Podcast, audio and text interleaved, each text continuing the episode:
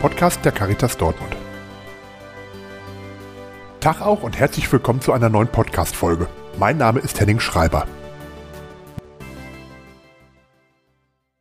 Mobilität beginnt im Kopf, sagt mein heutiger Gast Andreas Knie, Professor für Soziologie an der TU Berlin und Sozialwissenschaftler am Wissenschaftszentrum Berlin für Sozialforschung. Andreas Knie beschäftigt sich vor allem mit den Themen Mobilität und Verkehrswende. Vor dem Hintergrund der Jahreskampagne 2023 der Caritas Klimaschutz, der allen nutzt, habe ich mit Professor Knie über die Zukunft der Mobilität gesprochen und was sich in Städten wie Dortmund ändern wird. Auch für die Caritas. Herr Professor Knie, was mich als erstes mal interessieren würde, wie sind Sie heute Morgen zur Arbeit gekommen? Heute Morgen bin ich mit meinem ja, meine Arbeit, ich habe heute zwei Arbeitsstellen. Äh, die erste war ich Teil einer Verkehrszählung, da bin ich zu Fuß hingegangen. Dann bin ich zu meinem Büro gefahren, da bin ich mit einem elektrischen Carsharing-Auto hingefahren. Haben Sie privat überhaupt noch ein Auto? Nein, ich besitze seit 1992 kein eigenes Auto mehr. Das heißt, Sie haben sich schon relativ früh dafür entschieden, privat auf ein Auto zu verzichten. Ja, ich habe das schon sehr früh gemacht. Ich habe auch übrigens kein eigenes Fahrrad. Ich nutze also die komplette Sharing-Angebotspalette äh, plus natürlich dem öffentlichen Personennah- und Fernverkehr. Wie wird denn die Mobilität in den Städten in zehn Jahren aussehen? Ja, das äh, zeichnet sich ja jetzt schon mit einem Blick auf die internationale Szenerie aus in den großen Städten, wobei da die Städte über 500.000 etwa gemeint sind, wird die Innenstadtsituation dadurch gekennzeichnet sein, dass man viel mehr Raum sich neu sozusagen ähm, schafft, indem man die Zahl der parkenden Autos deutlich reduziert. Das heißt also, es wird in der Zukunft in diesen Städten nicht mehr die Möglichkeit gegeben werden, dass man ein privates Auto dort dauer parkt. Ne, man kann in diese Städte noch hineinfahren, B- und entladen. Es gibt auch Handwerker natürlich und äh, andere Gewerbetreibenden, die dort rein und rausfahren, Entsorgungsfahrzeuge. Aber der klassische Privatverkehr, der im Moment noch die Städte insbesondere in seinen stehenden Elementen äh, dominiert, den wird es in zehn Jahren nahezu nicht mehr geben. Aber wenn ich das noch ergänzen darf, ja. natürlich die Vielfalt der anderen Sachen. Es wird weiterhin äh, sehr weiter tendenziell wachsender Fahrtverkehr sein. Es wird auch keine neuen Straßenbahnen geben, sondern es wird natürlich Schnellbusverbindungen geben. Die Straßenbahn, die es schon gibt, oder die U-Bahn und S-Bahn wird es weitergeben. Aber es gibt natürlich jede Menge, wie, wie die, die E-Scooters, äh, Leihräder, und natürlich private Räder, also die gesamte Vielfalt dessen, was wir im Moment eher am Rand der Städte sehen oder im Mittelpunkt der Städte, aber eher am Rand der Bedeutung, so muss man sagen, das äh, wird mehr in den Vordergrund kommen.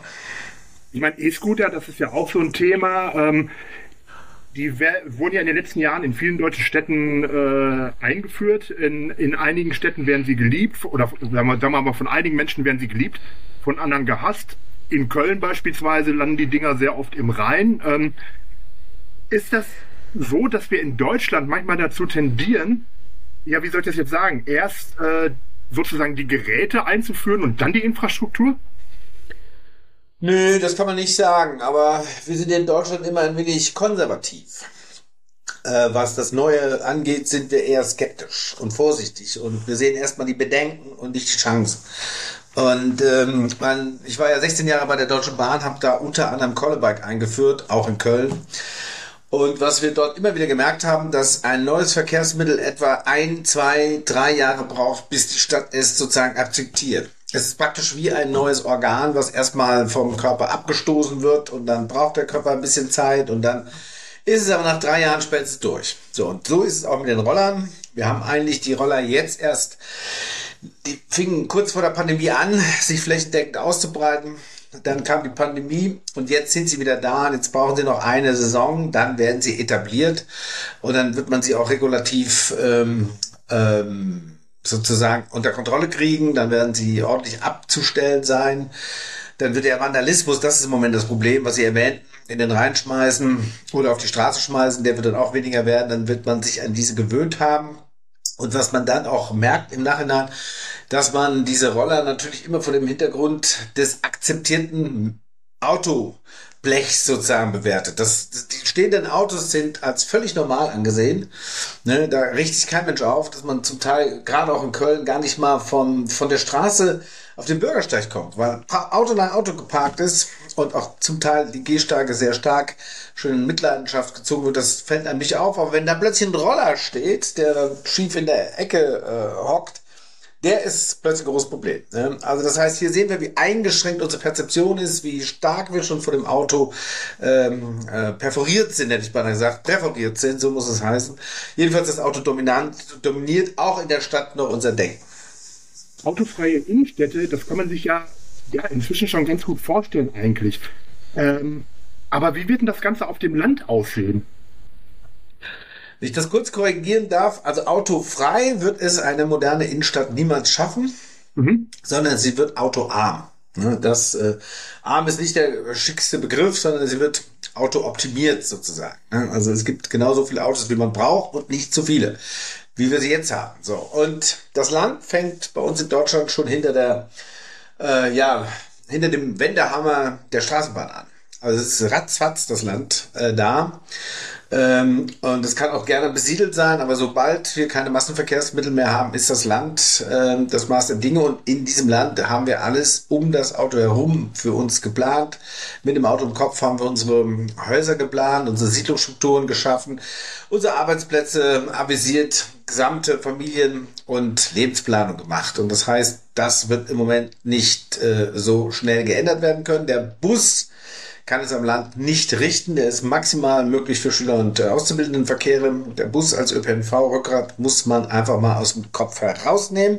Der wird es nicht mehr sein, sondern man muss das Auto, was ja da ist, ähm, äh, anders bewerten, weil es zu viele Autos sind, die zu viele Fahrten äh, verursachen. Und deshalb war es da die Losung, dass äh, die Alternative zum Auto auf dem Land ist das bessere Auto. Und das fängt vom Kunden an. Es macht genau das, was das Auto auch kann. Ich werde jederzeit abgeholt und jederzeit hingebracht, aber ich muss nicht mehr selber fahren. So. Und äh, das wird der neue große Vorteil sein. Und dann kann ich äh, das Eigentum an Autos äh, deutlich reduzieren. Ich kann es quasi abschaffen. Nutzen statt besitzen wird auch auf dem Land äh, die Formel sein. Ähm, und dann heißt es, auch am Land können wir mindestens, mindestens die Hälfte des bestehenden Bestands absenken, denn man muss wissen, 90 Prozent seiner Zeit steht das Auto auf dem Land und etwa 90 Prozent aller Kilometer sind, also Fahrten sind unter 10 Kilometer. Das heißt also, wir werden auch auf dem Land, Achtung, Achtung, Revolution, mehr Wege zu Fuß machen und mehr Wege mit dem Fahrrad machen, vorausgesetzt die Infrastruktur ist dann natürlich dann auch da. Aber das Auto, um die Frage nochmal zu, ähm, auf den Punkt zu bringen, ist, äh, bleibt in den ländlichen Regionen ein dominantes Verkehrsmittel. Ähm, Sie fordern ja die Abkehr von einer autonahen Verkehrspolitik. Geht das in einem Autoland wie Deutschland überhaupt? Ja, das ist in der Tat eine sehr äh, entscheidende Frage, denn wir sind alle Autolobbyisten. Ne, also wenn wir hier irgendwo einen Fahrradbügel aufbauen, einen Parkplatz wegnehmen, dann kommt sofort irgendeiner, der gar kein Auto hat und sagt, was macht ihr denn da? Keine Parkplätze, keine Autos, kein Autobau mehr, kein Autobau mehr, keine Autoindustrie mehr, keine Autoindustrie mehr, keine Industriearbeitsplätze, ein entindustrialisiertes Deutschland. Wo kommen wir denn dahin? Unser Wohlstand wird reduziert. Äh, wir müssen wieder mit Fällen auf Bäumen rumkrabbeln. Ne? Das ist es aber nicht. Die Autoindustrie ist eine mächtige Industrie. Sie ist auch eine große Industrie, aber sie ist nicht mehr die einzigste Industrie und ihre Bedeutung sinkt von Tag zu Tag, weil sie ihre Arbeitsplätze peu à peu in die Absatzmärkte äh, verlagert. Das ist vor allen Dingen der asiatisch-arabische Raum. Das heißt, wir müssen uns da im Kopf freimachen. So wie es die Niederländer, so wie es die Skandinavier, so wie es die Italiener, auch die Franzosen, trotz Autoindustrie, die Spanier gemacht haben. Selbst die Amerikaner können sich langsam von ihren alten Autolästen ähm, befreien indem sie die Stadtautobahnen zurückbauen, indem sie sich auch den innerstädtischen Raum wieder neu erarbeiten. Das heißt, es gibt ein Leben mit weniger Autos und das müssen wir in Deutschland in der Tat noch besser erkennen. Wir haben da so eine Schere im Kopf, die hoffentlich langsam wieder zugeht. Aber im Moment sind wir davon noch meilenweit entfernt, oder? Meilenweit nicht, es beginnt jetzt erst. Also bisher war das ja mit der Verkehrswende, das darf man ja auch nicht vergessen, ist ja erst seit der Pandemie wirklich auf der Agenda. Ne, vorher war das äh, eine Sache von wenigen, ein paar Städte, Tübingen, Freiburg werden immer genannt und so ein paar Spinner äh, von der Wissenschaft. Äh, so, äh, das wurde nicht wirklich äh, ernst genommen. Erst als das dann mit der Elektromobilität anfing, da zeigte sich, oder müssen wir Ladesäulen haben, da müssen wir ja äh, neu nachdenken. Und jetzt auch nach der Pandemie wird die Frage gestellt, wie viele Wege müssen wir denn eigentlich noch machen? Können wir das nicht anders machen? So und jetzt kommt, und dann kam die Abhängigkeit von Russlands Öl und Russlands Gas dazu. Jetzt kommen viele Komponenten erst richtig zusammen und jetzt wird es belastet und jetzt sagen die Leute natürlich, na ja, jetzt, oh, wenn das jetzt aber so ernst wird, ne, da brauche ich auch noch ein bisschen mehr Zeit, ähm, kann ich mich da dann umstellen, ne, was ich einem Soziologie Prof am Tag sagen kann, äh, ist schön und gut, aber was ich dann am nächsten Tag wirklich tue, ist meistens was anderes. Das heißt also, lange Rede, kurzer Sinn, wir beginnen erst uns da langsam einzufuchsen und da sehe ich, was wir die letzten Jahre geschaffen haben, schon sehr hoffnungsfroh entgegen. Ich sage jetzt nochmal eine Stadt wie Hannover, die wirklich ein Symbol der Auto freundlichen Stadt war, der autoorganisierten Stadt war, äh, die Stadtplanung, das war das Vorbild, wird jetzt zu einer autoarmen oder einer autooptimierten Stadt. Also es geht voran mit einem Bürgermeister, der das tatsächlich als Wahlkampfthema unglaublich formuliert hat und noch, noch unglaublicher auch noch gewählt wurde. Ne? Also langsam aber sicher geht's los. Ähm, was muss denn passieren, damit wir die Verkehrswende wirklich schaffen? Ja, das haben wir gerade, glaube ich, schon angedeutet. Wir müssen im Kopf müssen wir uns befreien. Ne? Das ist die Mobilität ist ja im Kopf und der Verkehr ist auf der Straße. Und äh, wir müssen uns im Kopf alle, die wir unterwegs sind, überlegen, äh, ist das noch das, was ich brauche? Und da sehen wir, dass die überwiegende Mehrheit sagt, zu viele Wege mit dem Auto. Das, was früher wirklich klasse war, überall mehr Qualität, mehr Komfort, mehr Schnelligkeit. Ich konnte mit dem Auto alles machen, die Kinder hin und her transportieren, mein schönes Häuschen am Land und dennoch die Freunde in der Stadt treffen. Äh, ratzfatz ging das. Und jetzt wird das einfach durch den Verkehr zu dicht, zu viel Stau. Ich bin auch älter geworden, ich will abends nicht mehr fahren. Ähm, das mit den Kindern hat sich auch nicht bewährt. Viel zu viele Fahrten. Also langsam werden wir müde. Ja, die Autogesellschaft wird müde. Gerade Nordrhein-Westfalen ist eine Pendlerstadt. Ich kenne das ja aus dem Bergischen, aus dem Siegersauerland. Wenn die alle nach Köln rein und rausfahren, sind die froh um jede Fahrt, die sie nicht machen müssen. Also das ist schon mal eine erste Voraussetzung. wenn wir dann noch schaffen, dass wir die Privilegien des Autos steuerlich, aber auch vom, von der Raumokkupation. Ich kann überall mit meinem Auto parken, ich kann privat parken. Wenn wir das wegnehmen würden, allein das Parken, wo wir sagen, Achtung, meinetwegen eine Stadt wie Köln sagt, liebe Autofahrenden, ihr könnt weiterhin ein Auto haben, tun wir euch nicht reinreden, ihr könnt ähm, auch durch Köln weitestgehend fahren. Achtung, manchmal aber wirklich nur im Schritttempo, bitte darauf achten. Aber ihr könnt das Auto nicht mehr dauerhaft parken im öffentlichen Raum. So, nee, ihr könnt B und entladen, ihr könnt die Oma einladen, den Opa ausladen, aber nicht Dauerparken. So, da hätten wir schon viel gewonnen, denn das kann man ja auf einem privaten Stellplatz machen. Davon gibt es auch in Köln sehr, sehr viele. Und alles das, wenn wir das mal durchsetzen würden, dann würden die Leute sagen, oh, uh, das ist aber kommod. Und dann sieht man erst, dass die Attraktivität des Autos eine politisch gewünschte, eine politisch hergeleitete ist, nämlich überall die Karre auch abzustellen. Und wenn das nicht mehr wäre, im Sinne der Auto, äh, der Flächengerechtigkeit, äh, der Klimaresilienz, äh, also der, der, der, der grünen Infrastruktur, die wir brauchen, der höheren Siedlungsmöglichkeiten, die wir haben, Artan lässt begrüßen, dann würden wir schon von quasi ganz alleine äh, in eine reduzierte Struktur kommen und dann müssten wir natürlich weiter die KVB und auch die ÖVs in der Innenstadt nochmal besser machen äh, mehr die Taktfrequenz erhöhen und eben die ganzen Alternativen, die, das muss man jetzt auch eindeutig sagen, im Moment deshalb auch nicht durchbrechen können, weil sie einfach schlicht zu teuer sind. Also das, was ich eingangs gesagt hatte, ich mache das schon alles, muss ich sagen, ich verdiene jetzt nicht schlecht. Ich würde sagen, ich verdiene überdurchschnittlich, aber eigentlich könnte ich mir das nicht leisten. Ich bin aber meine eigene Referenz, also kann ja nur das predigen, was man selber auch tut. Ähm, werde ich dabei aber jetzt langsam arm. Wenn man jetzt zum Beispiel äh, ja die Wohlfahrtsmomente nimmt, wie zum Beispiel die Caritas Dortmund, auch in einer, ja ich sag mal immer noch Autostadt wie Dortmund. Ähm, wir haben ja gerade im, im Bereich der Caritas so, so Dinge wie mobile Pflegedienste, wie Essen auf Rädern, ähm, den Hausnotrufservice und solche Dinge. Das sind ja alles Dienstleistungen, die sind ja eigentlich gar nicht anders zu leisten als durch individuelle Mobilität, sage ich mal.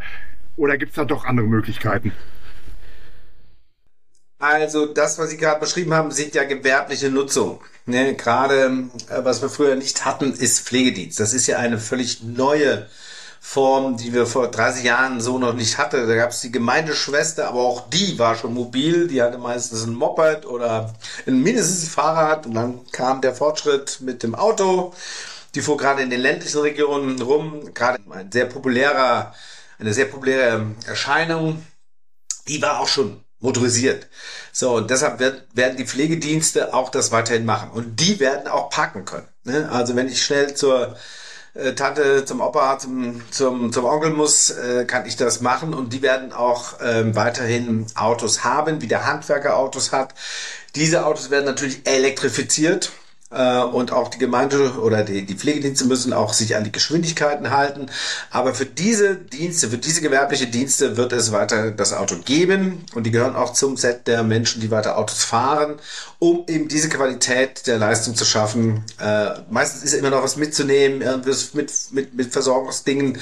Äh, das gilt auch für einige andere Berufe. Äh, die werden weiter in Autos nutzen. Das heißt, wir werden weiterhin Bereiche haben, wo man einfach sagen muss, es wird nicht anders gehen. Genau, um diese Qualität der Dienstleistung zu haben, klar kann man das auch irgendwie anders machen, aber ähm, da gibt es im Moment gar keine Ideen, wenn man diese Qualität hat. Wir leben nämlich nicht nur auch in einer klimakritischen Zeit, sondern wir leben auch in einer demografischen Gesellschaft. Das heißt, wir werden immer, immer älter. Wir müssen uns sowieso neue Dinge suchen. Man muss sich sicherlich überlegen, ob es weiterhin sinnvoll ist, dass die Pflege immer zu den Menschen kommt oder ob man nicht dann diese Menschen in neuer Form von Siedlungen bringt, wo man die Pflege quasi schon einbaut, ne, dass der Pflegedienst gar nicht immer erst hinkommt. Also da wird man in der Siedlungsstruktur äh, Siedlungen entwickeln müssen, die intergenerativ sind. Das heißt, also hier wird dann ganz automatisch ein, ein Service äh, kommen. Äh, es werden Menschen weniger aus oder werden ausziehen, werden ältere dazukommen. Man wird also dann sagen, wir kommen nicht mit einem externen Pflegedienst zu euch, sondern in dieser Siedlung, in diesem Quartier ist die Pflege drin und dann kommt die Pflegeschwester, der Pflegepfleger einfach zu Fuß.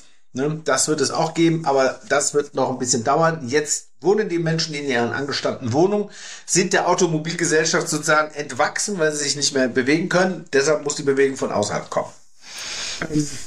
Können autonome Flotten in Zukunft auch eine Rolle spielen? Das wird meines Erachtens der Game Changer schlechthin sein. Ne? Das äh, äh, ist ja auch ein typisches Thema in Deutschland, wo wir erstmal diskutieren, very concerned sind, die Gefahren sehen. Der Ethikrat hat schon überlegt, was machen wir denn da? Was ist, wenn die Oma oder das Kind überfahren werden soll? Was soll die Maschine machen? Wer programmiert das? Und natürlich typisch Deutschland, was passiert denn mit den Folgen? Haben wir nicht Rebound-Effekte? Werden die Amis einfach machen und sehen und merken, ui, das klappt gut. Wir haben über 1100 Fahrzeuge jetzt in Francisco, San Francisco fahren und da sitzt keiner mehr drin. Ne? Da sitzt keiner mehr drin und die Menschen machen es mit Begeisterung. Das heißt, also wenn wir dann das eben genannte, die erste und letzte Meile im ländlichen Raum oder auch im, im, im, im Bereich äh, der Städte, wenn wir uns überlegen, äh, wir könnten also mit diesen Robotaxen sehr schnell, ohne dass man ein Auto besitzt, äh, die Menschen von A nach B bringen, natürlich auch in einer gepoolten Form, ne? dass das Auto einen dort abholt, den anderen dort abholt, wie wir das Sachen kannten, das autonom, das wird die Lösung sein. Das natürlich kombiniert in einer Ecke, wo auch das Ruhrgebiet natürlich weiterhin hoch, also aber gerade das Ruhrgebiet zeigt ja, wie zersiedelt äh, im Endeffekt auch die Landschaft dort ist. Die richtig großen Frequenzen kriegt man auch im Ruhrgebiet nur noch ganz, ganz selten hin, wo also wirklich viele Menschen morgens mit äh, der Bahn fahren. Das passiert noch dieses Fiedern, wie die Amis sagen, also dieses Füttern der Großgefäße, äh, muss aber jetzt organisiert werden und da können diese Robotaxi eine große Rolle spielen. Also wir nennen das ja Hub and Spokes. Ne? Von Hub zu Hub fährt man mit der Eisenbahn. Der Spoke, die letzte Meile, also die, die Speiche, das wird, ähm, das wird dann äh, durch solche Robotaxis gemacht und am Ende braucht keiner was eigenes. Wenn man jetzt sieht in, in, in den Zeiten, in denen wir gerade leben. Also der Klimawandel, ich meine jetzt in diesem Jahr sind ja schon wahnsinnig viele Wetterkatastrophen passiert, muss man ja sagen. Dann, Sie haben gerade selber den demografischen Wandel auch äh, angesprochen. Geht das alles zu langsam? Also laufen wir Gefahr, die Mobilitätswende vor die Wand zu fahren? Ja, das äh, kann man ja nicht anders sagen, wenn man jetzt die objektiven Daten sieht. Wir haben uns in Paris zu äh, Klimazielen committed. Reisen die äh, vor allen Dingen im Sektor Verkehr. Ne? Also Landwirtschaft, Industrie, private Haushalte sind auf gutem Weg, kann man wirklich sagen. Gebäude, großes Thema, wird immer größer. Wir reißen zu viel ab, bauen wieder zu viel Neues. Äh, das müssen wir uns auch äh, sehr genau überlegen, wie wir das zukünftig machen. Beton als ich sag mal, der Werkstoff der 40er, 50er, 60er, 70er Jahre, ne, der Werkstoff der Moderne muss kritisch hinterfragt werden, ist viel zu CO2-intensiv. Und aber vor allen Dingen natürlich das Auto. Ne? Wir haben ja die Sektorziele faktisch aufgegeben, auch wenn es formal anders ist. Ähm, und äh, das heißt, hier müssen wir äh, massiv äh, losgehen. Und da hat uns das Bundesverfassungsgericht ja vor äh, anderthalb Jahren auch gesagt, Jetzt müsst ihr es tun, weil ihr jetzt das in Freiheit machen könnt. Ne, jetzt können wir diskutieren, welche Maßnahmen wir jetzt einführen. Wir können darüber diskutieren. In 10, 15 Jahren wird das restriktiver gehen. Da wird das, was wir in der Pandemie mit dem Lockdown erlebt haben, nur ein leichtes Lüftchen sein. Faktisch werden wir dann Ausgehsperren haben. Dann dürfen die Personen nur noch zwei Stunden am Tag losgehen, weil wir dann äh, so große CO2-Probleme bekommen, äh, die uns dann wirklich im wahrsten Sinne des Wortes die Luft zum Atmen nehmen. Deshalb ist in der Tat jetzt Eile geboten. Ähm, man kann ja natürlich auch immer äh, auf die Politik schimpfen, wenn es jetzt um die Verkehrswende geht. Aber ähm, es müssten auch die, die Leute bereit dazu sein, oder? Ja, das sind ja. Also das glaube ich, dass die Menschen, wenn man sie einzeln fragt, allen ist, also die Klimaleugner gibt es natürlich auch, die Corona-Leugner, es gibt immer Leute, ich sag mal, die die immer dagegen sind, gegen alles. Ne? Äh, 10, 12, 13, 14, 15, 16 Prozent werden wir wohl haben. Dann gibt es noch Menschen, die da sicherlich auch noch mal mehr sehr stark in sich in Zwängen fühlen. Ich muss das so und so machen. Ich habe da das und das. Das sind vielleicht äh, insgesamt sind das ein Drittel der Bevölkerung. Zwei Drittel der Bevölkerung ist völlig äh, ähm, äh, völlig äh, der ist völlig klar, dass wir was ändern müssen. Und davon gibt es eben unterschiedliche Möglichkeiten, die das tun.